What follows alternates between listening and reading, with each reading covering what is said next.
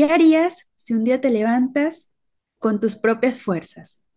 Realizas las actividades de tu vida diaria y en cuestión de segundos tu cuerpo deja de reaccionar a las órdenes de tu mente, direccionando tu vida a una discapacidad.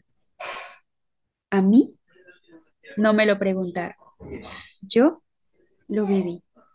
¿Y qué harías si te pasa a ti? En mi caso, esta situación puso mi vida en peligro. Los médicos lo diagnosticaron como mielitis o inflamación medular en la tercera, cuarta y quinta vértebra de la cervical. En todo este proceso, ellos llegaron a diferentes diagnósticos y conclusiones. Sin embargo, todos coincidían en algo. No sabían la razón por la cual se había manifestado una enfermedad en una paciente de apenas 25 años de edad. Este fue el principal motor que me impulsó a interesarme por el crecimiento personal, a buscar una razón por la cual me permita a mí hacerme consciente de qué fue lo que me direccionó a experimentar una silla de ruedas. Por lo tanto, en todo este proceso, llegué a darme cuenta de que yo había creado esta realidad, puesto que desde hace mucho tiempo, durante toda mi vida, no había canalizado de manera oportuna y correcta mis pensamientos, mis emociones y aquellas lesiones afectivas que estaban dentro de mí. Y aún no era responsable de ellas.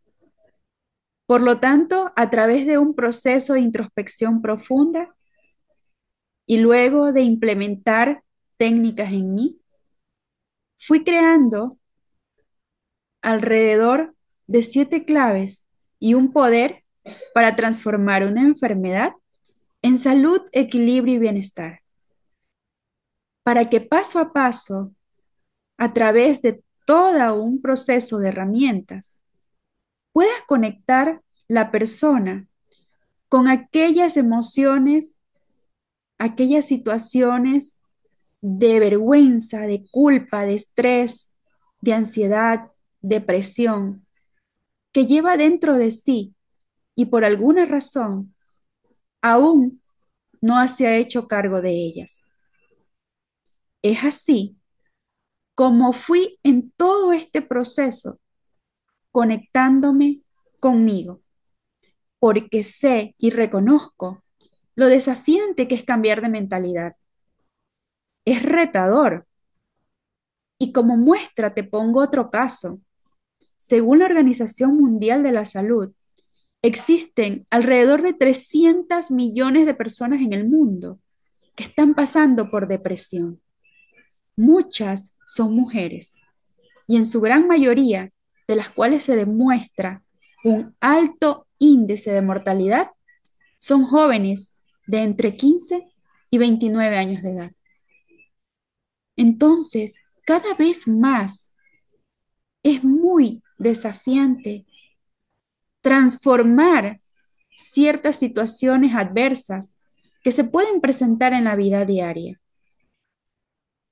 Y yo, en este momento, soy tan consciente de ello que fue otro motor el cual me llevó a interesarme por mi preparación dentro del área de neurocoaching, prepararme en un diplomado de inteligencia emocional y psicología positiva. Y ahora, en este mes de febrero, empezar una maestría en el área de inteligencia emocional y educación del carácter en la Universidad de La Rioja, España. Porque mi propósito es argumentar todo lo que yo he venido viviendo a través de también conocimientos que te lleven a conectar con herramientas para así dar paso a la canalización oportuna de todo lo que está pasando y de todo lo que has venido trayendo en las diferentes experiencias de tu vida. Entonces, es así como también soy fiel testimonio de lo retador que es enfrentar un diagnóstico, porque desde hace siete años, cuando me vi con oxígeno, postrada en una cama en un hospital, sin poder mover un dedo, sin poder comer por mí misma, hacer las cosas más simples, como bañarme, vestirme. De verdad que entré en un proceso de shock. Y todo, ¿por qué? Por no haber sido consciente de lo que venía experimentando, de todas aquellas emociones, de todas aquellas sensaciones que ya traía mi cuerpo y no les presté atención. Por lo tanto, esto fue lo que me permitió incorporarme en todo este proceso para devolverle las ganas de vivir a seres que creen tener todo perdido. Y yo no sé por lo que estés pasando ahora, pero sí, con tu permiso, te invito a realizar una técnica para que puedas revitalizar y sanar tu cuerpo. Y así lo vas a saber de una manera más clara y precisa. Ahora, si estás listo, de manera amable, te invito a conectar con tu respiración. Respira profundamente. Siente cómo el aire fluye por tu abdomen, por tus pulmones. Déjalo ser. Vuelve a respirar profundamente. Exhala como si estuvieras apagando una vela. Vuélvelo a hacer una tercera vez y exhala. Eso es. Lo has hecho muy bien. Ahora te invito a observar. Observa tus emociones.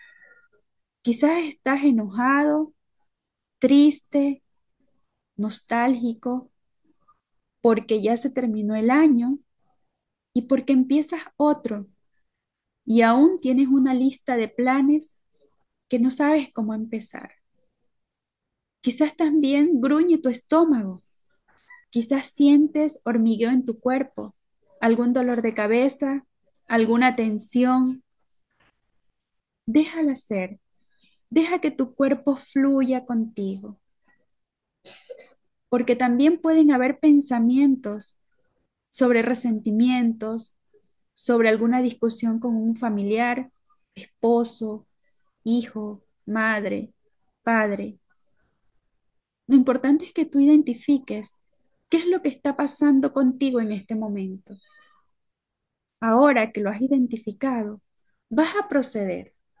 Vas a proceder con sabiduría.